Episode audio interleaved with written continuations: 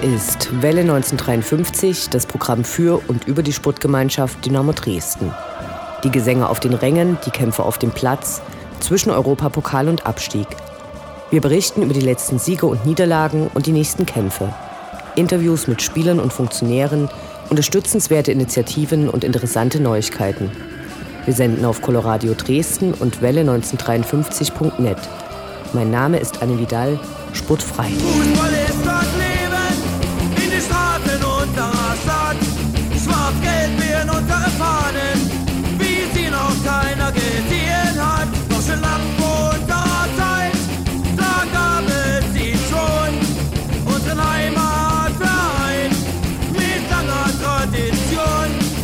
Seit Montagabend schweben alle Dynamo-Fans auf Wolken kneifen sich verwundert oder versichern sich, dass es ja mit unserer neuen Mannschaft nicht anders kommen konnte. Der Eindruck des Pokalspiels der ersten Runde gegen Schalke wird nachwirken und überstrahlt die letzten Pflichtspiele. Egal, ob Reinhold Beckmann noch immer unseren Vereinsnamen nicht aussprechen kann und beharrlich Dynamo sagt, egal ob die Kommentatoren die SGD in der Regionalliga ansiedeln und der Spiegel noch immer nicht weiß, dass es Dresdner und nicht Dresdner heißt und Sportkommentator René Kindermann nicht erkennt, dass es sich bei der Begrenzung des K-Blocks um einen Zaun und keinesfalls um ein Gitter handelt, auch wenn es manchem lieber wäre. Am Ende lag die WM noch nicht so lange zurück und das ausgiebige Feiern der eigenen Mannschaft konnte noch nicht negativ konnotiert gewertet werden, auch wenn einige Mädchen im Vorfeld vor uns gewarnt hatten. So wurde der Pokalsieg von Dynamo zwar als Sensation gewertet, aber der Sieg teilweise auf die eher schwachen Schalke als auf die starke Leistung unserer ersten Mannschaft geschoben. Uns ist das egal. Wir sind gerade mal glücklich. Wir schauen heute auf die letzten Pflicht- und Freundschaftsspiele, kommentieren natürlich den Sieg gegen Schalke, stellen Mutmaßungen zu den nächsten Ligaspielen an und sprechen mit der Faninitiative Schuldentilgung, die sich die Unterstützung des Vereins bei der Tilgung des Kölmel-Darlehens auf die Fahnen geschrieben hat.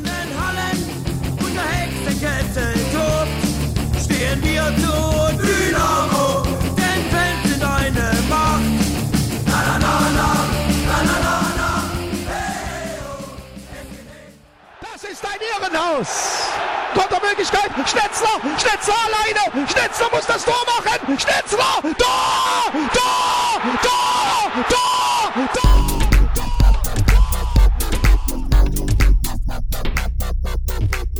Der Blick zurück. Was ist passiert? Was war großartig? Was hätte nicht geschehen dürfen? Infos zu den absolvierten Liga- und Pokalspielen.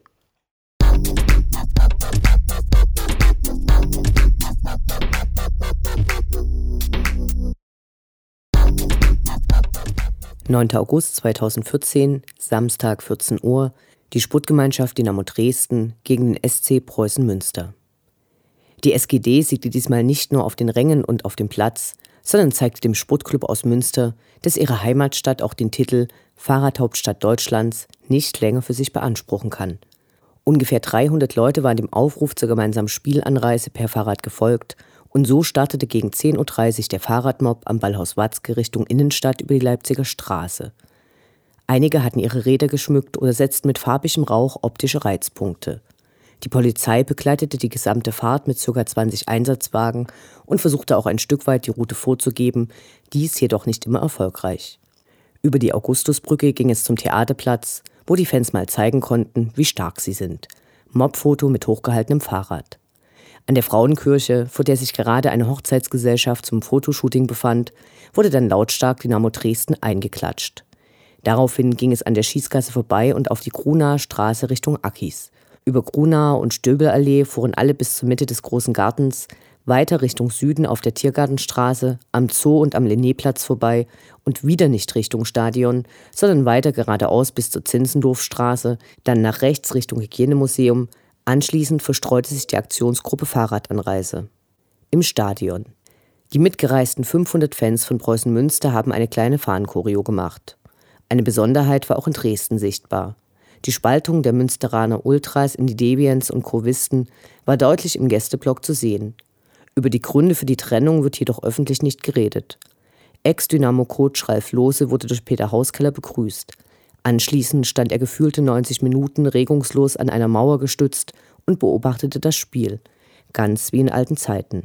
Derweil ging unsere Mannschaft, die zum vierten Mal in Folge in der gleichen Startformation begonnen hatte, völlig verdient durch Convalius und Hartmann mit 2 zu 0 in Führung, was natürlich den K-Block motivierte, alles zu geben. In der zweiten Halbzeit kam es dann zum bittersten Ereignis des Spieles. Kurz nach dem 3 zu 0, welches Hefele durch Kopfball erzielte, wurde Kapitän Hartmann durch einen Pressschlag am Sprunggelenk schwer verletzt und sofort ins Krankenhaus gebracht. Dies wiegt umso schwerer, als Marco Hartmann von vielen übereinstimmend als der beste Spieler der SGD auf dem Platz eingeschätzt wurde. Preußen Münster konnte zwar noch ein Tor erzielen, Dynamo hielt die Führung. Damit bleibt ein leicht getrübtes Ergebnis, das dem Muster der vergangenen Spiele zu folgen scheint. Nach überragender erster Halbzeit leichte Einbrüche in der zweiten. Trotzdem Heimsieg.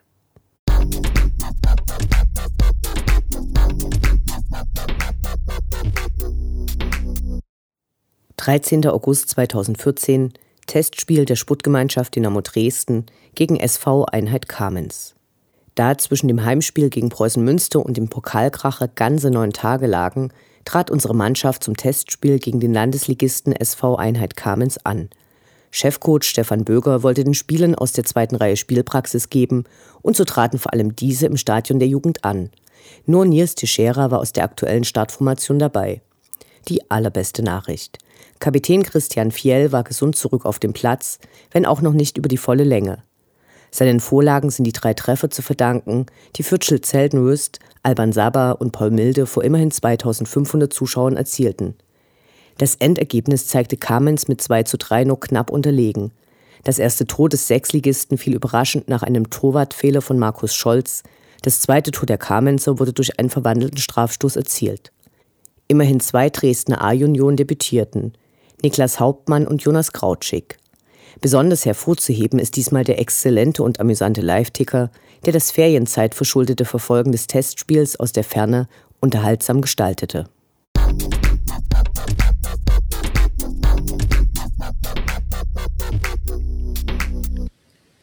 Achtzehnter August 2014, Montag 20.30 Uhr, die SGD gegen FC Schalke 04, erste Runde im DFB-Pokal. Im Vorfeld zum Pokalkracher machte sich Welle 1953 die Mühe, nach Neuigkeiten oder Änderungen beim DFB zu schauen, denn die lassen sich ja bekanntermaßen immer wieder etwas Neues einfallen. Beim Durchfrusten der Durchführungsbestimmungen des DFB zur aktuellen Pokalsaison fand sich dann auch manche kuriose Vorschrift und Formulierung. In dem knapp 30-seitigen Papier wird so ziemlich alles geregelt, was der DFB und seine Medienpartner meinen regeln zu müssen. Im Folgenden zwei Beispiele. Nummer 1. Clean Stadium. Wir fragen, was soll das sein? Zitat vom DFB. Bei Free-TV-Spielen stellt der Heimverein das Stadion komplett werbefrei, in Klammer Clean Stadium, am Spieltag um 10 Uhr zur Verfügung. Zitat Ende. Mit dem Begriff Clean Stadium verbinden sich so viele unangenehme Assoziationen. Hoffentlich wird er in Zukunft nicht mit noch mehr einschränkenden Maßnahmen für Fans verbunden sein. Nummer 2. Wieder ein Zitat. Stadion Naming White Kennzeichnung im Innenraum. Nicht, dass der Sinn dieser deutsch-englischen Wortgruppe bar jede Vorstellungskraft lege, aber liebe DFB, es klingt so richtig bescheuert. Allen, die Fußball lieben und solche Texte lesen und umsetzen müssen, sei hiermit herzliches Beileid ausgesprochen. Doch nun zum Pokalspiel. Nach der durch den DFB verordneten Zwangspause diese Saison endlich wieder Pokal. Ausgerechnet ab diesem Jahr bringt das Live-Spiel und dessen Fernsehübertragung keinen finanziellen Vorteil mehr gegenüber den anderen Pokalausspielungen. Die Teilnahmeprämien wurden für die jeweiligen Pokalrunden zwar leicht erhöht, aber die TV-Einnahmen kommen in einen Topf und werden je nach Ligazugehörigkeit zu gleichen Teilen ausgeschüttet. Schalke 04 war da trotzdem kein ganz schlechtes Los. Der Revierclub brachte viele Fans mit, darunter auch befreundete Gruppen aus Nürnberg und Skopje. Der Sonderzug aus Gelsenkirchen landete schon drei Stunden vor Anpfiff in Dresden. Somit wurde schon vor dem Spiel ein wenig Programm geboten. Volle Hütte. Natürlich war dieses Spiel ausverkauft. Alle mit Dynamo-Herz waren angespannt. Was würde passieren? Dynamo, geschätzte Marktwert 4,8 Millionen gegen Schalke 04, geschätzte Marktwert 204 Millionen. Der gute Saisonstart der jungen Mannschaft ließ zumindest auf einen beherzten Kampf hoffen. Der Schalker Trainer äußerte vor dem Spiel, dass der Kessel brennen würde und sie darauf eingestellt sind. Unser Stadion tat dies wahrlich von der ersten bis zur letzten Minute und noch darüber hinaus. Ob Schalke darauf eingestellt war? Offensichtlich nicht. Die Quote für Dynamo lag bei 1 zu 6. Selbst Wettanbieter räumten Dynamo gewisse Chancen ein. Um dem durch den Ausschluss vom Pokalwettbewerb des letzten Jahres erlittenen finanziellen Verlust auszugleichen, konnte Dynamo nur das Weiterkommen helfen. So unwahrscheinlich es war, es gelang. Wahnsinn, pure Euphorie. Schalke hatte optisch mehr vom Spiel. Das war's aber auch. Sie hatten mehrere gute Einschussgelegenheiten, einige Spieler bemühten sich. Aber um die SGD zu schlagen, reichte das nicht. Unsere Spieler rannten sich die Seele aus dem Leib, es wurde gekrätscht, gekämpft und geackert, was das Zeug hält. Wenn auch nicht alle Aktionen erfolgreich endeten, wenn durch einen Fehlpass der gerade erkämpfte Ball zum Gegner ging oder die spielerischen Fähigkeiten nicht ausreichten, es wurde nie aufgesteckt. Alle funktionierten als Team, es stand eine Mannschaft auf dem Platz, die zusammenhielt. Wow. Vor dem Spiel hatten viele mit einer Niederlage gerechnet. Ein Ausscheiden mit erhobenem Haupt war die Erwartung von vielen im Rund, aber die leise Hoffnung auf ein Weiterkommen wurde Wirklichkeit. Ganz ohne Verlängerung oder Elfmeterschießen, einfach mal Schalke rausgehauen. Der nach einem Foul an Geburtstagskind Luca Dörholz fällige Elfmeter wurde von Justin Eilers kaltschnäuzig eingenetzt. Mit der Führung ging es in die Pause und die Stimmung im Stadion hatte sich gewandelt. Die Leistung und das selbstbewusste Auftreten der Mannschaft gab allen Zuversicht, die erhoffte Sensation schien möglich. Das Team und die Fans schaukelten sich gegenseitig hoch. Mit zunehmender Spieldauer stieg die Mitsingquote in den Sitzplatzblöcken deutlich. Der K-Block agierte geschlossen wie selten. Selbst in den oberen Ecken, wo sich oft Lücken im optischen Support finden lassen, wurde komplett mitgezogen.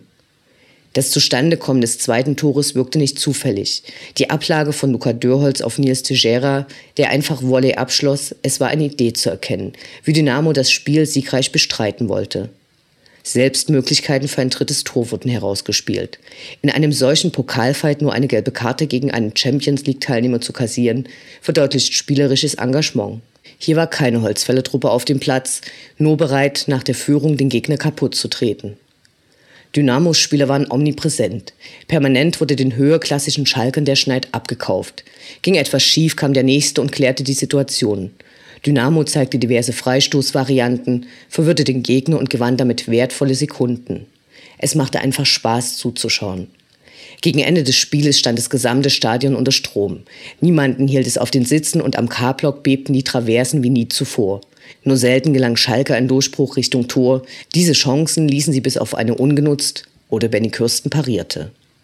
Ob der Ball von dem zweiten Treffer im Aus war oder nicht, ob es eine rote gegen Schalke hätte geben müssen, egal. Irgendwann war das Spiel aus und der Jubel kannte keine Grenzen. Stand einigen die Ungläubigkeit ins Gesicht geschrieben, rasteten andere völlig aus. Europapokal wurde nochmal vom ganzen Stadion intoniert und dann kam die komplette Mannschaft für eine Ufta auf den Zaun, die sich gewaschen hatte. Das war einfach großartig. Die TV-Quote lag bei beachtlichen 17,6 Prozent, was absolut 5,26 Millionen Zuschauer ausmacht. Das ist mehr als ordentlich, denn wegen Schalke hat das Spiel bestimmt niemand geschaut. Dank und Riesenrespekt an die Mannschaft und den Trainer Stefan Böger und sein Team für diese tolle Leistung. Egal, wer Dynamo im nächsten Spiel zugelost wird. Wenn die Mannschaft wieder eine solche Leistung abrufen kann, da geht was. Aber gut, ich meine, alles, was ich jetzt rede, ist alles Schall und Rauch. Das Interview. Gespräche mit Spielern, Funktionären, Initiativen, Freund und Feind.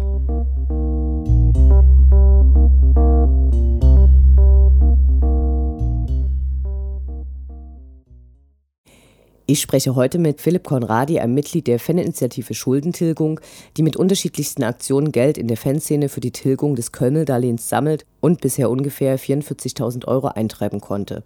Die Spenden werden als Schenkung deklariert, damit diese dem wirtschaftlichen Betrieb zufließen können. Hallo Philipp. Hallo. Bitte beschreib uns doch kurz, warum du Spenden für Dynamo sammelst.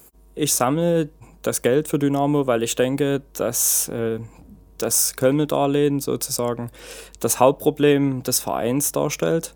und äh, weil ich in der Ablösung des Darlehens viele Möglichkeiten sehe für Dynamo, um äh, wirtschaftlich und finanziell viel besser aufgestellt zu sein. Äh, so könnte man dann zum Beispiel bei der Stadt die Stadionmiete viel besser verhandeln oder einen neuen Trainingsplatz bauen zum Beispiel. Und dann äh, habe ich auch seit langem den Traum, dass Dynamo irgendwann mal wieder erstklassig Fußball spielt. Besser heute als morgen, wahrscheinlich dauert es noch eine Weile. Wie bist du dazu gekommen, dich bei der äh, Initiative mit zu beteiligen? Also gegründet hat das Ganze ja äh, Robin Nitsche. Wie bist du dazu gekommen? Das war so, dass ich eigentlich von Anfang an äh, sehr überzeugt von der Faninitiative war und mir von Anfang an auch klar war, dass ich diese unterstützen möchte. Und mir ist dann in den Sinn gekommen, dass ich einfach mal einen Dynamo-Spieler nach einem Trikot frage, was er im Spiel selber getragen hat. Das war dann das von Robert Koch und habe das der Faninitiative zum Versteigern bei eBay zur Verfügung gestellt. Das war dann ein absoluter Erfolg und hat fast 800 Euro eingebracht. Und dann ist eigentlich der Kontakt zu Robbie und seinem Team zustande gekommen. Ja, die haben mich dann einfach gefragt, ob ich nicht äh, sozusagen mitmachen will, weil es sowieso nicht schlecht wäre, wenn jemand aus Dresden mit dabei wäre. Alle anderen kommen äh, aus, aus Bayern zum Beispiel, der Tino Sonntag oder Robin Nitsche selber, der äh, in der Nähe von Seifen wohnt. Was ich gelesen habe bei euch im Gästebuch ist, dass tatsächlich die Leute nicht nur zu eurer Initiative gratulieren und äh, sagen, dass sie wieder einen Dauerauftrag eingerichtet haben über 19,53 Euro, was glaube ich ein üblicher Betrag ist bei so einer Spende, sondern dass Leute sich auch beschweren, dass ihr zum Beispiel bei Heimspielen, bei denen ihr sammelt, zehn Minuten vor Anpfiff nicht mehr im Blog zu sehen wart. Wie geht ihr damit um? Demotiviert dich das oder sagst du, das ist mir doch egal oder also es ist natürlich schon so, wenn man solche kritischen Stimmen liest, äh, dass das für einen nicht gerade motivierend ist. Aber im Endeffekt äh, kann ich bloß sagen, dass wir im Prinzip immer alles geben und versuchen präsent zu sein und die Faninitiative sozusagen am Leben zu halten. Wir versuchen uns immer wieder neue Aktionen einfallen zu lassen und ja, also ich denke, wir tun schon alles dafür, dass die Faninitiative ein Erfolg wird. Was wird passieren, wenn zum 30. Juni 2015 die Aktion endet? Am 30. Juni 2015 bekommt Dynamo das Geld, was bis dahin gesammelt wurde, egal in welcher Höhe. Und das ist wirklich auch nur zweckgebunden zur Ablösung des Darlehens. Also das wird jetzt nicht für irgendwelche Strafen oder so verwendet, die von sogenannten Fans verursacht wurden, sondern das ist wirklich zweckgebunden nur zur Ablösung des Kölmel-Darlehens. Beim derzeitigen Sammelstand äh, sieht es eher unwahrscheinlich aus, dass das ganze Geld zusammenkommt. Muss Dynamo Dresden dann trotzdem das Geld in, diesen, in diese Rückzahlung stecken oder macht es eventuell gar keinen Sinn, weil äh, Kölmel sagt, das ist ja nur ein Tropfen auf dem heißen Stein? Ich verlängere das Darlehen maximal. Was passiert dann mit dem Geld? Also wir übergeben dem Verein das Geld, äh, egal was passiert. Es ist eben zweckgebunden zur Ablösung des Kölmel-Darlehens. Ob Dynamo das äh, Darlehen jetzt verlängert oder nicht, das ist ja erstmal außen vor. Habt ihr euch intern so ein, so ein Ziel gesteckt, wo ihr sagt, da wollen wir unbedingt hinkommen, das ist ein schöner Betrag, ab dem es uns nicht peinlich ist, es dem Verein anzubieten? Davon abgesehen, dass es natürlich überhaupt nicht peinlich ist, egal ob da 20 Euro rübergehen oder eben 100.000 Euro.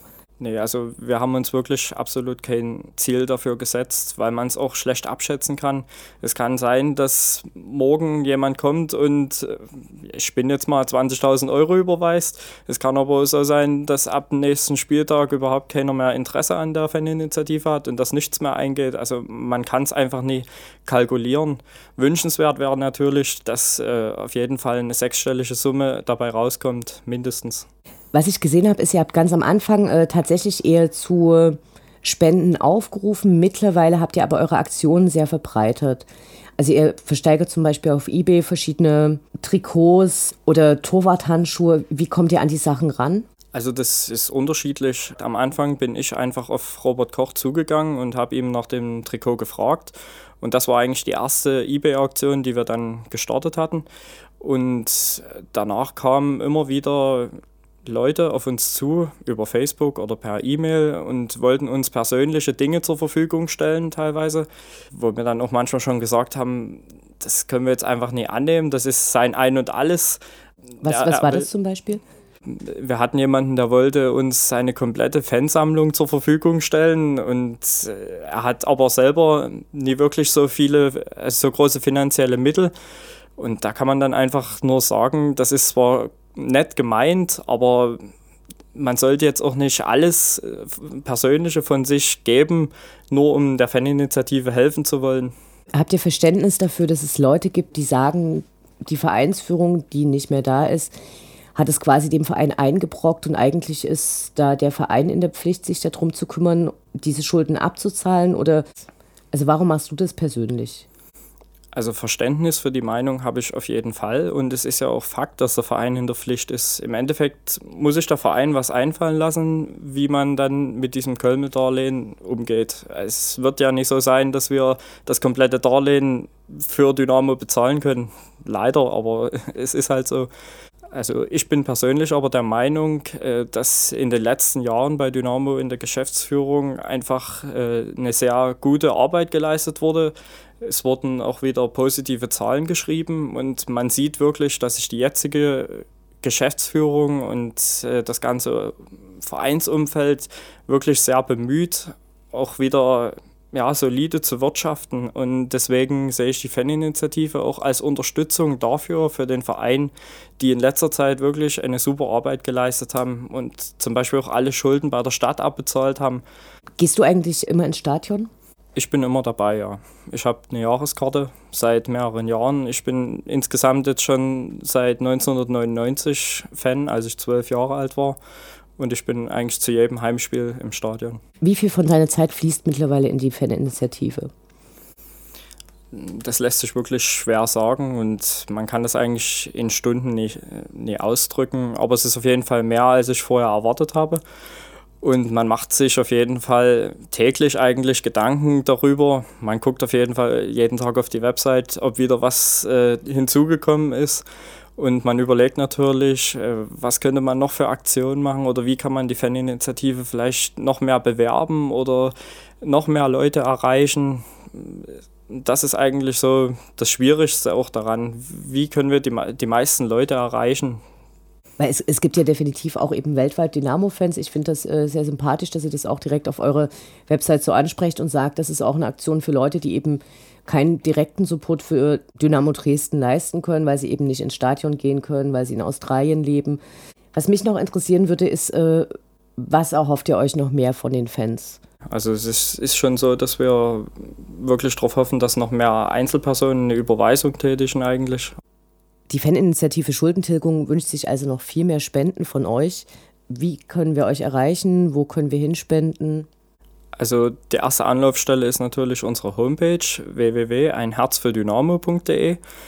Dort kann man direkt eine Online-Überweisung vornehmen. Dort findet man auch äh, den aktuellen Kontostand und die Bankverbindung. Und alle Neuigkeiten findet man eigentlich am besten auf unserer Facebook-Seite Wir sind Dynamo, Faninitiative Schuldentilgung. Was habt ihr als nächste Aktion geplant? Was können wir von euch erwarten? Also die nächste Aktion wird am 26.08. beim Heimspiel gegen Holstein Kiel stattfinden.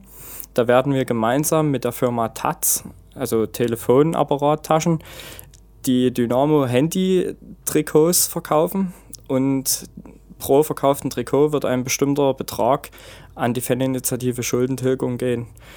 Ähm, außerdem sind wir in Planung, mit dem Deutschen Roten Kreuz eine Blutspendeaktion durchzuführen. Und natürlich werden wir immer wieder zu Heimspielen Sammelaktionen starten und auch, ja, wie gewohnt, eBay-Aktionen, sofern uns Leute natürlich was zur Verfügung stellen oder wir eben selber was über die Mannschaft organisieren können. Ja, außerdem hat die Torwirtschaft zu jedem Heimspiel mindestens eine Spendenbox in der Gaststätte oder im Biergarten dastehen, wo ihr einen kleinen Euro reinhauen könnt. Und äh, ein großes Dankeschön gilt auch noch äh, der Dynamo Fan-Tankstelle auf der Donauer Straße, die uns mit äh, sehr vielen Aktionen bislang schon super unterstützt haben. Wir haben insgesamt auch schon 200 Euro von der Fan-Tankstelle durch die Aktion überwiesen bekommen. Also nochmal ein großes Dankeschön auch an die. Super Aktion, äh, kommt zum Blutspenden, gebt bei den Heimspielen Geld in die Sammeleimer, kauft das Handy-Trikot. Vielen Dank, Philipp, für das Gespräch. Viel Glück.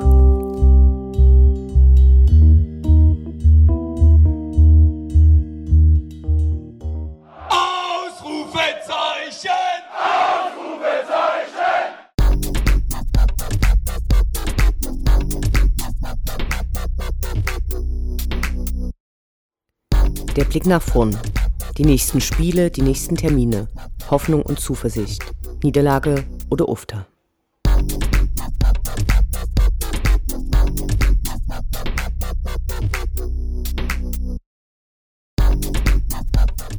23. August 2014, Samstag 14 Uhr, FC Rot-Weiß Erfurt gegen die Sportgemeinschaft Dynamo Dresden. Erfurt, da war doch was.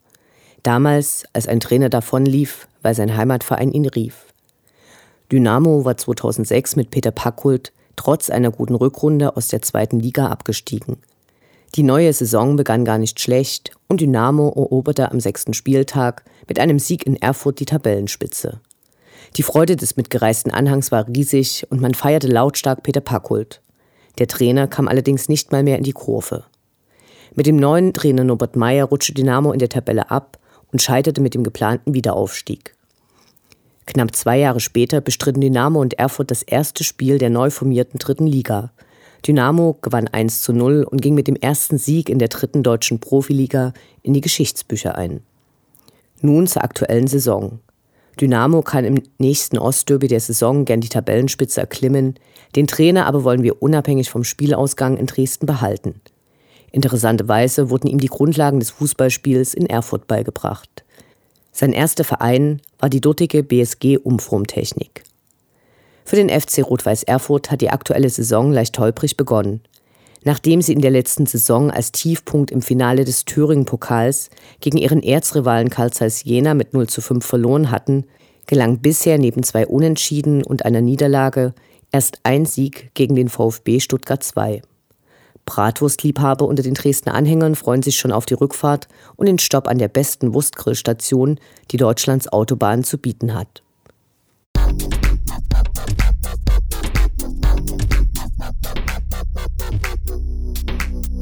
26. August 2014, Dienstag, 19 Uhr, SGD gegen Holstein Kiel. In der zweiten englischen Woche dieser Saison empfängt Dynamo an einem Dienstagabend Holstein Kiel zu einem Heimspiel. Holstein Kiel, das ist der Verein, der für seine Heimspiele in Ostdeutschland Geborenen keine Tickets außerhalb des Gästeblocks verkauft. Aktuell geschehen zu dem Spiel gegen Hansa Rostock, aber auch für das Rückspiel gegen Dynamo in der zweiten Saisonhälfte soll diese Regelung gelten. Der Verein bezeichnet sich selbst gern als Störche, dabei wissen doch alle, dass sie nicht die Störche, sondern die Holzbeine aus Kiel sind. Aktuell liegt Holstein Kiel auf Platz 8. Die erste Niederlage der Saison erfuhren sie ausgerechnet gegen VfB Stuttgart 2. Dynamo sollte also als Favorit ins Rennen gehen. Die historische Bilanz sieht Dynamo ebenfalls vorn. In acht Begegnungen zwischen 2002 und 2010 erreichte Dynamo eine Torbilanz von 14 zu 7 bei vier Siegen, einen Unentschieden und drei Niederlagen.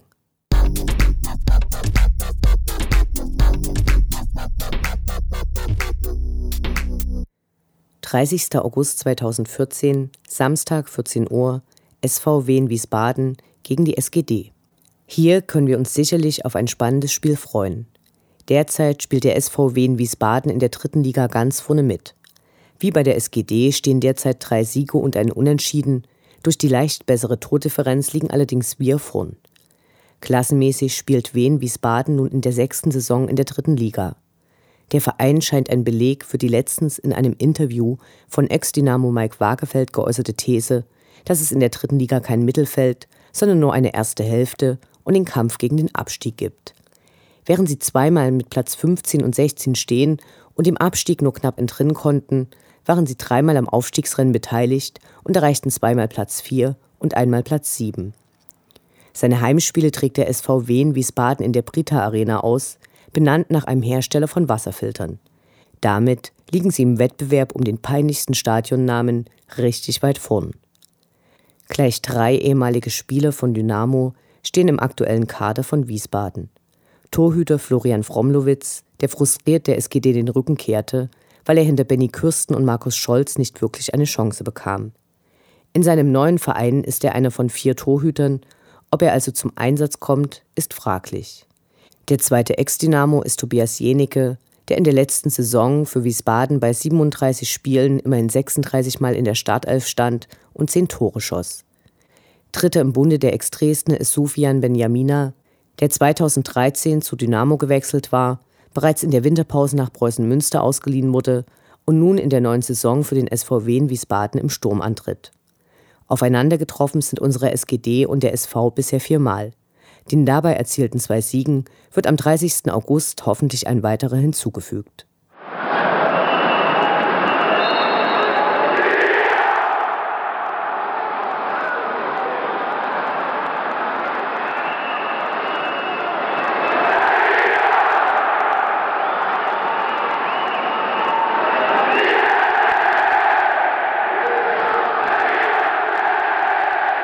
Rund um die SGD. Gute Nachrichten gibt es zum Thema Sektorentrennung zu vermelden. Auf dem 31. Turnustreffen zwischen Fanvertretern und dem Verein, welches am 11. August stattfand, wurde eine neue Regelung vereinbart. So werden wie bereits bei den ersten Heimspielen der Saison gegen VfB Stuttgart 2 und Preußen Münster unter bestimmten Bedingungen die Rollgitter zwischen den Sektoren geöffnet sein. Der Einlass wird nach wie vor wie bei den Spielen mit abgetrennten Sektoren erfolgen, um einen ausgeglichenen Zustrom auf die verschiedenen Blöcke zu ermöglichen. Man muss also über den Eingang des Blocks ins Stadion, für den man eine Eintrittskarte hat. Außerdem werden zusätzliche Ordner für die Kartenkontrollen zwischen den Blöcken eingesetzt. Nutzt diese Gelegenheit, euch auch andere Ecken des Stadions anzuschauen. Wer weiß, wie lange dies möglich sein wird diese Regelung, die ein Ergebnis des weiterentwickelten Sicherheitskonzeptes ist, gilt für Heimspiele, die als einfache Spiele oder als Spiele unter Beobachtung eingestuft werden. Die Sektorentrennung wird es jedoch vorerst weiterhin bei sogenannten Sicherheitsspielen und ausverkauften Partien geben.